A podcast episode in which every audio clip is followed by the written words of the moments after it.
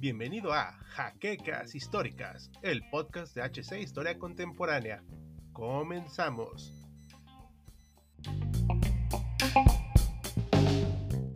Sean todos bienvenidos a un nuevo viaje en el tiempo. Hoy nos transportaremos a la Francia del siglo XVIII, lugar donde se dio uno de los conflictos más importantes de toda la historia y que tuvo repercusiones universales. Por supuesto que estamos hablando de la Revolución Francesa, así que no nos queda más que gritar ¡Vive la France! Pero como este es un apartado de escritores, de escritores hablaremos. Si de algo se distingue esta época, es que la ilustración se dio en este siglo, y por la naciente cantidad de humanistas y escritores que empezaron a surgir. Los ejemplos sobran, ya sea Rousseau, Voltaire o Montesquieu, todos muy importantes para el pensamiento moderno. Pero hoy nos enfocaremos en el siempre inigualable y polémico Marqués de Sade, quien fue autor de obras como Justine, 120 días de Sodoma o La filosofía en el tocador. Así que adentrémonos al fantástico mundo del libertinaje. Para empezar a hablar del siglo XVIII tenemos que empezar a definir lo que es la ilustración, Recordemos que durante buena parte de la Edad Media, la religión imperaba en todos los ámbitos sociales y políticos. Perfecto ejemplo de eso fue el podcast anterior donde hablamos de Dante Alighieri y la religión que buscaba expandirse por todo el imperio romano germánico. Pues bien, mientras eso sucedía en buena parte de Europa, un poco más al sur, lugar donde se llevaron a cabo las famosas cruzadas y donde se establecía el imperio bizantino, empezó a surgir una economía floreciente a base del comercio y los tratados. Por supuesto estamos hablando de la burguesía, y la cosa no acabó allí, ya que la multitud de mercaderes empezaron a entablar relaciones culturales con otras sociedades, y empezaban a descubrir nuevos manuscritos y tratados. Es así como empezó a surgir un ansia de conocimiento. Esto trajo consigo lo que conocemos actualmente como el Renacimiento, y para no detenernos mucho ahí, ya que es un tema muy extenso y que implica hablar a mucha profundidad, esta época tuvo su máximo florecimiento después de la caída del Imperio Bizantino. Esto condujo a que las artes y los artistas se trasladaran a Europa, trayendo consigo conocimiento de multitud de viajes. No solo eso, ya que también se estaba gestando la dichosa reforma, algo que puso en jaque a la Iglesia Católica. Esta respondía con la llamada contrarreforma, siendo uno de sus principales atrayentes un nuevo estilo de arte, el barroco. Ya estamos hablando de finales del siglo XV y XVI, y aquí se dieron las famosas guerras de religión. Mientras tanto, los burgueses ya estaban formalmente implantados en la sociedad italiana y de hecho ya estaban formando gremios cuyo propósito era producir y generar ganancias. La moneda empezaba a unificarse como un valor de intercambio, el comercio se expandía gradualmente y el arte y la ciencia estaban en medio de todo eso. Aunado también a los constantes conflictos eclesiásticos, provocaron que muchos individuos empezaran a cuestionar el papel de Dios y el papel del hombre en todo el mundo. Todo esto llevó a una gran catarsis en el continente europeo. Es así que llegamos a 1688 con la llamada Revolución Gloriosa de Inglaterra, este movimiento fue prácticamente un derrocamiento del antiguo sistema monárquico absolutista para proceder a una monarquía parlamentaria. No solo eso, ya que múltiples antiguas potencias europeas, el Imperio Romano Germánico o los reinos de España que estaban en guerra, estaban entrando en un estado de decadencia y bancarrota, todos salvo Inglaterra, la cual empezó a adoptar un gobierno más liberal y desde luego burgués. Los próximos países querrán imitar su ejemplo, entre ellos Francia. En un intento de salvaguardar los bienes y privilegios monárquicos, muchos reyes, nobles y aristócratas del antiguo régimen intentaron conjugar el antiguo absolutismo con la modernidad en la que se estaba gestando. A esto se le conoce como despotismo ilustrado. La imprenta vino a traer más facilidad de acceso a la formación de los burgueses. Es así que nos trasladamos a la Francia de Luis XIV. Muchos pensadores franceses, influenciados por la naciente ilustración inglesa, empiezan a cuestionar distintos valores como los conceptos del hombre, la sociedad y el gobierno. Se crean nuevas instituciones y se destruyen viejos paradigmas. Las universidades, que anteriormente eran eclesiásticas, buscan expandirse y abarcar más materias del saber. La lengua latín se volca al segundo plano imperando más una enseñanza con el idioma nacional. De hecho, es a partir de Luis XIV que empieza a surgir el concepto de nacionalismo francés, aunque para mala fortuna de este rey, quiso centralizar todo el poder en él y por supuesto a la religión católica. No solo eso, ya que intentó expandir su gobierno y el territorio de su nación lo cual llevó a innumerables batallas, siendo quizá la más perjudicial su intento de apropiarse de España con Felipe V. Esto provocaba descontento en la población que empezaba a levantar su voz. En 1715 fue sucedido por Luis XV. Quizá lo más destacable de su gobierno fue la consolidación de la ilustración francesa con la publicación de la enciclopedia. Mientras eso sucedía, ahora sí hablaremos del autor que nos atañe, nace el señor Donatien Alphonse François de Sade, mejor conocido como el Marqués de Sade. Corría el año de 1740 en la región de la Provenza, Francia, concretamente en el Hotel de Conde, cuando Donatien vio por primera vez la luz. Su familia, con sangre borbónica, era una de las familias más antiguas y respetadas de aquellos lares, por lo que el dinero y reputación nunca le faltaría al joven Donatien. Algo a destacar de su infancia fue que su madre, María Eleonor de Maillet de Carman, era dama de compañía de los príncipes de la Condé, también Borbones, mientras su padre se encontraba en el extranjero como ministro de Asuntos Externos bajo el mandato del rey Luis XV. Por ende, buena parte de sus primeros años de vida se la pasó rodeado de lujos y excentricidades en compañía de compañeros de su edad y posición, entre los cuales destacan Luis V, príncipe de la Condé y que posteriormente sería coronel general de la frontera francesa. Pero para mala fortuna de cualquier niño de cualquier época, sus padres nunca tuvieron el tiempo ni el esmero de cuidarlo o convivir con él. De hecho, cuando Donatien solo contaba con cuatro años de edad, su madre se fue a vivir con su padre, que en ese momento se encontraba en Colonia. Mientras él era llevado al castillo de Saumane al cuidado de su tío, el abad Jacques de Sade, que cabe aclarar, era un fanático religioso. Aunque se ha de reconocer que fue durante la estadía con su tío y multitud de catedráticos más que Donatien se vio inmerso en el mundo del conocimiento, la escritura, la literatura y la conciencia humana, aunque se cree que fue en su estadía con su tío cuando empezó a involucrarse de lleno a la sexualidad. ¿Por qué? Su tío, que era una figura religiosa importante, acostumbraba a celebrar fiestas con mujeres de la vida galante, y muchas veces Donatien oía todo lo que pasaba o incluso lo veía. Pero sigamos adelante en el tiempo. Con 10 años cumplidos, Donatien volvió a París.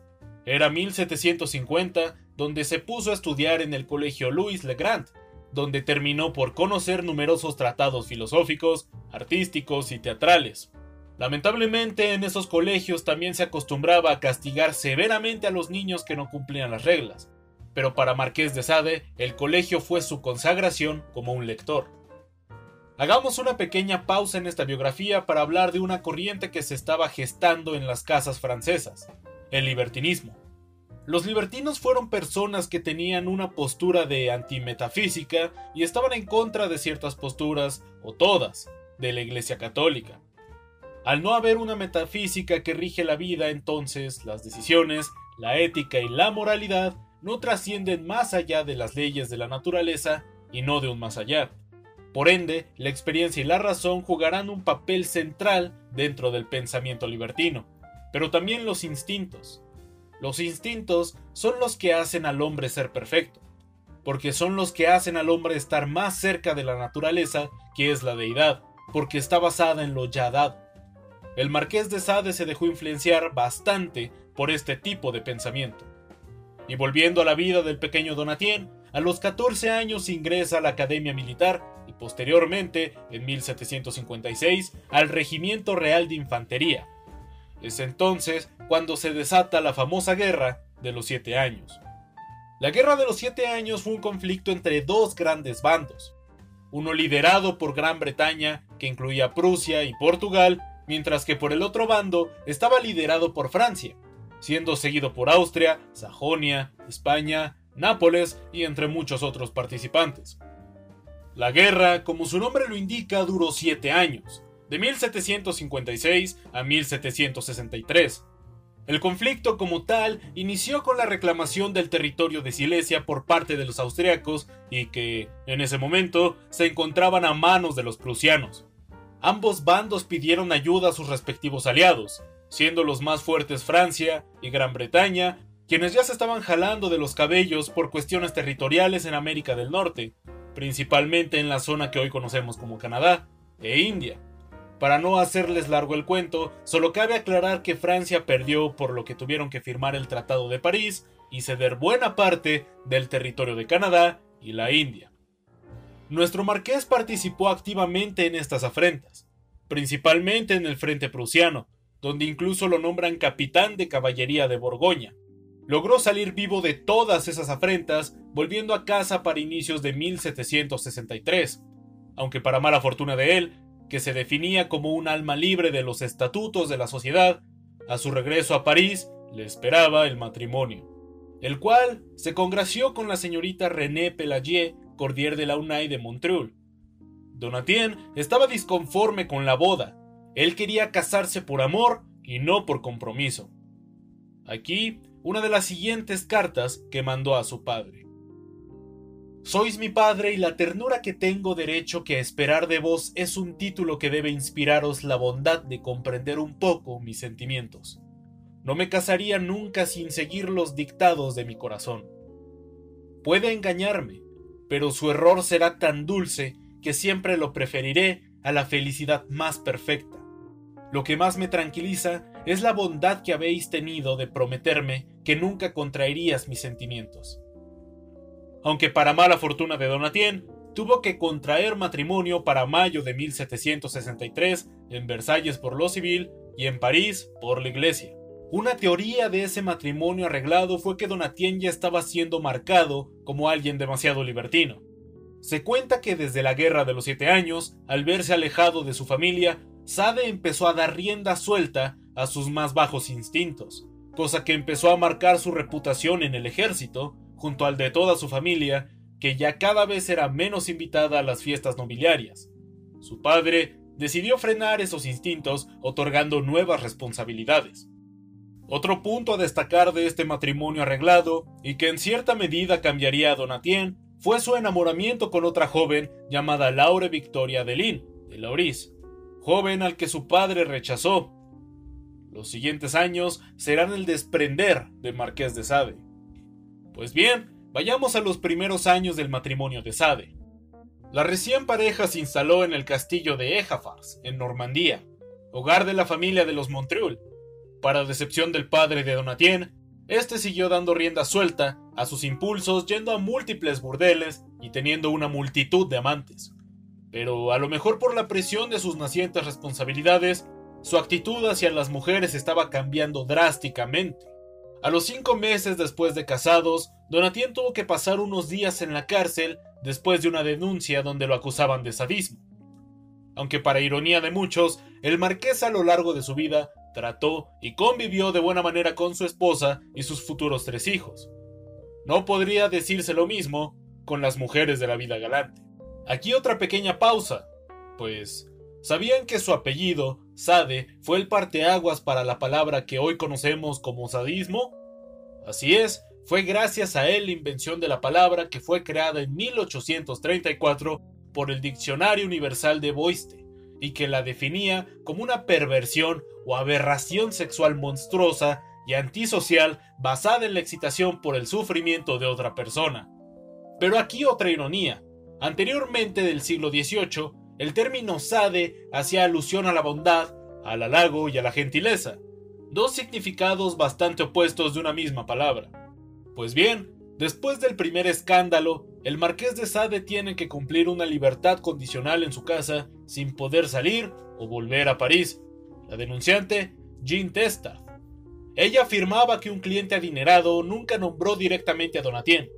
La había invitado a su castillo, concretamente a la capilla, es ahí cuando el cliente le pregunta a Jan si creía en Dios, a lo que ésta contesta afirmativamente. El cliente entonces empieza a darle una charla sobre la inexistencia de Dios para posteriormente realizar un anismo encima de un cáliz, azotarse en la capilla hacer excrementos y lavativas para posteriormente burlarse de las imágenes de Dios.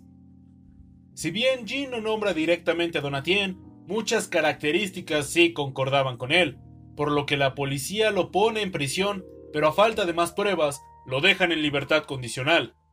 Aunque esta situación duró muy poco, ya que él, como buen amante de las artes y la literatura, fundó su propia compañía de teatro.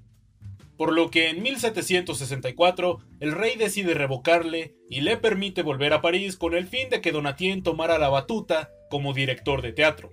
Los deseos de Donatien lo llevaron a mantener múltiples relaciones con diversas actrices y por supuesto realizar múltiples escándalos y visitas a la prisión, situaciones en las que su esposa siempre lo salvaba. Una de esas situaciones fue con la actriz Beaubocin, quien estuvo con Donatien cerca de dos años y que incluso llegó a abandonar a su esposa para presentar a Beaubassin como suya. Vaya tipo. Pero ahora vayamos a 1767, concretamente el año en el que su padre muere, situación que le afectó bastante emocionalmente, aunque también en ese mismo año nacería su primer hijo, pero los altos costes de sus apetitos y lujos lo llevaron, si no a la bancarrota, sí lo obligaron a vender varios objetos familiares y títulos nobiliarios. Aún así, llega a ser maestre de campo de caballería. Pero ahora pasemos a 1768, concretamente al famoso escándalo de Arcueil. 9 de la mañana del 3 de abril de 1768, domingo de Pascua, en la Place des Victorias de París, junto a la entrada de la iglesia de los Petits Pérez o Padrecitos. El marqués de Sade, vestido con una levita de color gris y con un manguito de piel de lince blanco en una mano y un bastón en la otra, está apoyado en el enrejado que rodea la estatua ecuestre de Luis XIV. Mientras las campanas tañen indicando el final de la misa, una mujer sale de la iglesia. Se detiene a escasos metros del marqués y extiende la mano a los transeúntes para pedir limosna se llama Rose Keller. Es natural de Estrasburgo y habla francés con un marcado acento alemán. La hilandera de 36 años, viuda de un pastelero, no tiene trabajo en la actualidad. Un hombre pasa junto a ella y le ofrece una moneda. El marqués, apoyado junto a la estatua, hace señas a la mendiga y le promete dos libras si lo sigue. Pero yo no soy de esas, protesta la mujer. El marqués le asegura que se equivoca, que desea sus servicios para tareas domésticas. Todo comenzó en el mencionado domingo de Pascua, donde había una multitud de gente yendo a misa o simplemente paseando por las calles de la ciudad. Como es un día bastante concurrido, multitud de mujeres de la vida galante se van al lugar con el fin de ganar un poco de dinero. Rose Keller está entre la multitud cuando Donatien la llama con el fin de ofrecerle un trabajo en una casa cercana. Hay que tomar en cuenta que aquí hay dos variantes de los hechos, ya que, según testimonios de Rose, ella era una simple costurera que había ido a misa, mientras que Donatien sostiene que Rose Keller era una prostituta. En fin, al final los dos van rumbo a la casa llegando cerca del mediodía. En el lugar había un criado de Donatien, pero unas horas después Rose Keller salta a la ventana media desnuda pidiendo ayuda. Ella cuenta que cuando llegó a la casa con el marqués, él la desnudó a la fuerza, para posteriormente atarla a la cama y empezar a azotarla, cortarla y quemarla. El escándalo se hizo público, recorriendo diversos diarios y periódicos en toda Francia. La familia de Donatien, en un intento de amortiguar los hechos, le ofrece a Rose Keller una suma importante de dinero con el fin de retirar la denuncia, lo cual consigue, pero aún así arrestan a Donatien donde pasa siete meses en distintas prisiones. Mientras tanto, las autoridades se encargan de examinar la casa alquilada por Donatien y las heridas de Rose Keller, encontrando algunas incongruencias, sobre todo en lo que se refiere a las ataduras, cortaduras quemaduras. Sade, prestando testimonio, afirmaba que Rose Keller sabía perfectamente qué tipo de encuentro era y que, en efecto, él la había azotado en los glúteos pero nunca la había cortado ni quemado. Tuvo que pagar una cantidad de dinero, pero al final salió de prisión en noviembre de 1768. Pero no inmune, ya que varias teorías empezaron a circular en torno a su figura de maltratador, sádico y aberrante. Donatien, harto de todo escrutinio público, se va de París para vivir en la coste, donde funda su propio teatro dentro de su hogar. Aquí nació su segundo hijo y su primera hija. Pero debido a sus grandes deudas, Donatien se marcha a Holanda en 1769, donde se dedica a escribir pequeños fragmentos de poesía, cartas, política y obras teatrales, solo para volver a Francia en 1771. Pero como no podría ser de otra forma, Donatien se ve envuelto en otro escándalo en 1772. Estamos hablando del caso Marsella. En este caso, Donatien y su criado van a Marsella con el fin de reunir dinero para su compañía de teatro. El criado, de nombre Latour, contacta a una prostituta llamada Marianne, quien invita al criado y a Donatien a pasar el día juntos en la casa de su amiga Mary, quien está en compañía de otras dos mujeres de este tipo de trabajo. No conforme con eso, Donatien contrata a otra mujer llamada Marguerite Coste. Todo iba bien aquel día, pero a la mañana siguiente y los días consecuentes, las muchachas empezaron a sentirse bastante mal. Toda sospecha recayó en Sade, pensando que éste las había drogado, con el fin de que se volvieran más sumisas y él pudiera mantener más tiempo su erección. Una especie de Viagra antiguo, vaya. No solo eso, ya que las muchachas cuentan que él quería azotarlas y azotarse con una madera de clavos, una escoba y otros fetiches bastante desagradables. La cosa se complica aún más porque Sade, evitando ser arrestado, huye a Italia, por lo que las autoridades confiscaron todos sus bienes. René, esposa de Sade, ofrece una recompensa a las muchachas y pone a la cara frente al tribunal. Aún así, Sade es condenado a muerte junto a su criado destituido de todo cargo francés, incluso su nacionalidad, renunciando a sus hijos, sus bienes y sus propiedades. Para hacerlo público, Francia hizo una representación simbólica de su condena el 12 de septiembre de 1772. Sade ya tenía varios enemigos a sus espaldas, siendo los principales el propio Estado francés y su suegra, ya que Donatien había dejado a su esposa en Francia y había huido con la hermana de esta. Aún así, pasó breves temporadas prófugo con su esposa en la costa. Pese a ello, los escándalos no cesaron. Aquí viene el escándalo de los adolescentes, donde Donatien usó a seis de estos, criados de su esposa, para fines sexuales. De hecho, una muchacha se rebeló en contra de los malos tratos de la familia, por lo que René, para acallarla, la mandó con el tío de Donatien. Esa niña se apodaba Justine. El año pasado, cuando la Provenza resonaba con la voz de una niña que vos ocultabais en vuestro castillo de Saumane, criatura, se decía, robada a sus padres, a cuya reclamación se oponía, pistola en mano, vuestro secretario, cuando más recientemente dos leoneses vinieron a buscarme a Lyon para quejarse ante mí de los malísimos tratos recibidos, decían, en el castillo de Saumane, yo lo calmé todo. Lo hice callar y destruí con todo mi poder esas odiosas calumnias. Espero que vos tendréis a bien hacer lo mismo en este caso aniquilar los propósitos de esta chiquilla y sobre todo impedirle que regrese a bien, como pareciera que es vuestro proyecto, lo que sería peligroso porque dicen por todas partes mil horrores, y guardarle en vuestra casa donde será más feliz porque tendrá su libertad, cosa que yo estaba obligada a rehusarle por razones políticas que convierten mi casa en una especie de prisión pero que son muy distintas de las que parecéis suponer y con las que este sobrino, que os complacéis tanto en denotar, tratar de loco, etc., no tiene nada que ver. Pero la suerte se le acababa al marqués, ya que mientras estaba fuera del país, prófugo, obtuvo la noticia de que su madre se encontraba gravemente enferma, por lo que regresó a París junto a su esposa. Pero su suegra, Enterada de todo esto, le mandó arrestar un 13 de febrero de 1777.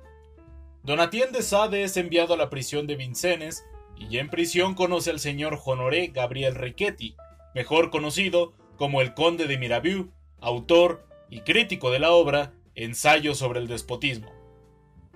También la pobre René pagó las consecuencias, ya que es desederada de toda fortuna por parte de su madre y su única opción fue internarse en un convento para poder solventar sus gastos.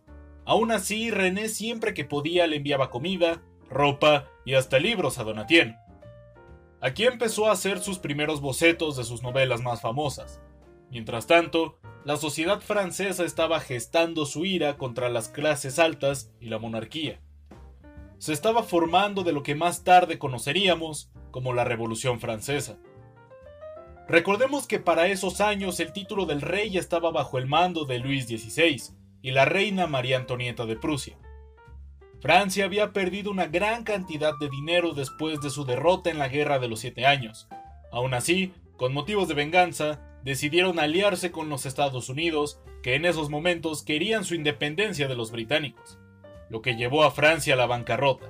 Luis XVI empezó a llevar a cabo una serie de reformas para salvaguardar la economía, entre las que destaca una libre circulación de mercancías y la disolución de gremios, aunque los precios de la agricultura empezaron a subir, lo que provocó diversos motines, la formulación de los seis edictos y, por supuesto, la formación de los ministerios. Esto provocó que Luis XVI consiguiera múltiples enemigos, tanto nobles como plebeyos. Para 1789 se abrieron los estados generales. Retrocediendo a cinco años atrás, concretamente en 1784, cuando el marqués de Sade es trasladado hacia la Bastilla, donde es enviado a una celda mucho más pequeña y lúgubre que la anterior, como no podía ser de otra manera, Sade fue un preso bastante rebelde, llegando a golpear y lastimar a diversos carceleros. Aún así, duró cerca de cinco años en este lugar. Los estados generales estaban en un conflicto pleno por decidir la manera de votar en las nuevas reformas impuestas.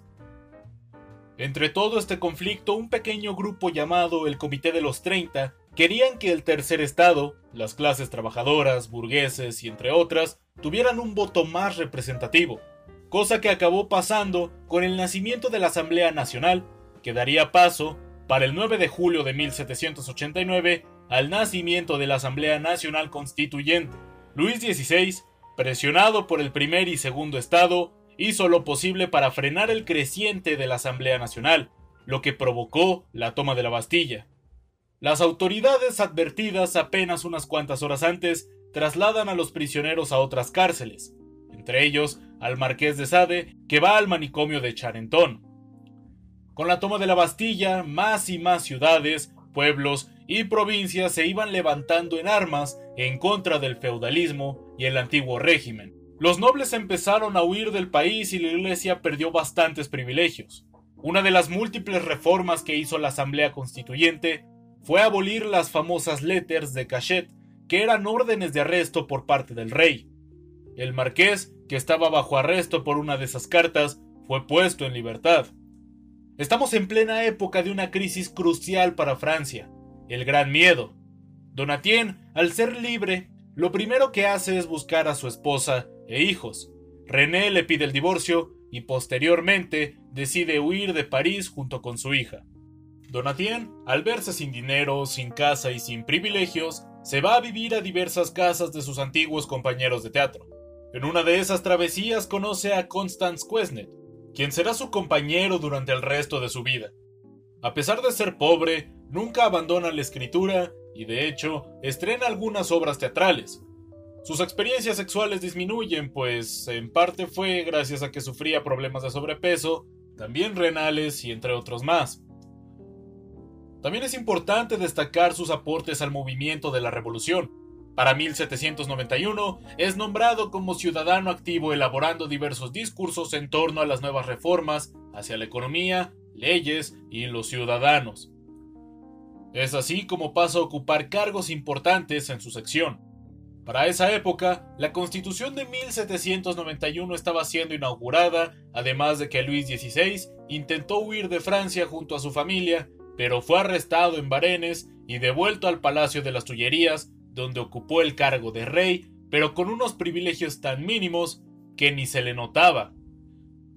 En 1792, la muchedumbre atacó el Palacio de las Tullerías y fue recluido en el Palacio del Temple, y para inicios de 1793, Luis XVI fue ejecutado en la guillotina. Francia estaba siendo controlada por el reino del terror. Para el 8 de diciembre de 1793, Donatien de Sade fue nuevamente arrestado por causas adversas a su conocimiento. De hecho, él cuenta que durante su estancia en la prisión de Picpus vio cómo la guillotina era sumamente usada para cortar la cabeza de los enemigos de Robespierre. Con el fin del reinado del terror, Donatien fue puesto nuevamente en libertad. Es aquí cuando empieza a publicar sus escritos, que fueron hechos en su mayoría en prisión, tales como Justine. Al igual que su autor, las obras fueron sumamente criticadas por su alto contenido sexual y aberrante. De hecho, para mala fortuna de Donatien, es a causa de su novela de Justine donde nuevamente es arrestado y enviado al manicomio de Charenton, acusado de demencia, donde pasará el resto de su vida. Sus años en el manicomio comprenden de 1801 a 1814, donde, típico de Sade, se ve envuelto en escándalos de pedofilia, perversión y acusaciones sexuales. Para 1814, Donatien está sumamente enfermo, sube de peso hasta alcanzar un grado bastante alarmante de obesidad, padece ceguera y múltiples males arteriales, falleciendo así el 2 de diciembre de 1814 a la edad de 74 años. La influencia en los escritos de Sade pone un especial énfasis en el materialismo del hombre frente a la naturaleza, rechazando todo principio metafísico. El acto sexual significaba para Sade no solo una unión entre el instinto y el cuerpo humano, sino un momento donde el ser busca revertir todo lo ideado por él a través de la transmutación y el conocimiento del verdadero significado de lo que es. No solo eso, sino que el sexo es un momento de jerarquía donde un ser subyace sobre el otro, un momento donde la autonomía se destruye en uno mientras que el otro se alza victorioso. El ejercimiento de la voluntad es la verdadera naturaleza. Todas las pasiones tienen dos sentidos, Juliet. Uno muy injusto en relación con la víctima, el otro singularmente justo en relación con quien las ejerce. Y esto fue todo por esta entrega de Detrás de la Pluma. Esperamos que haya sido de su agrado y como siempre, si quieren apoyarnos pueden visitar nuestro blog cuyo enlace está en la descripción y sobre todo compartir este material para poder llegar a un mayor público. Les recordamos que este podcast fue escrito por Noir Detective y fue un gusto para mí de Auslanda el poder narrarlo. Y ya nos veremos junto al próximo escritor.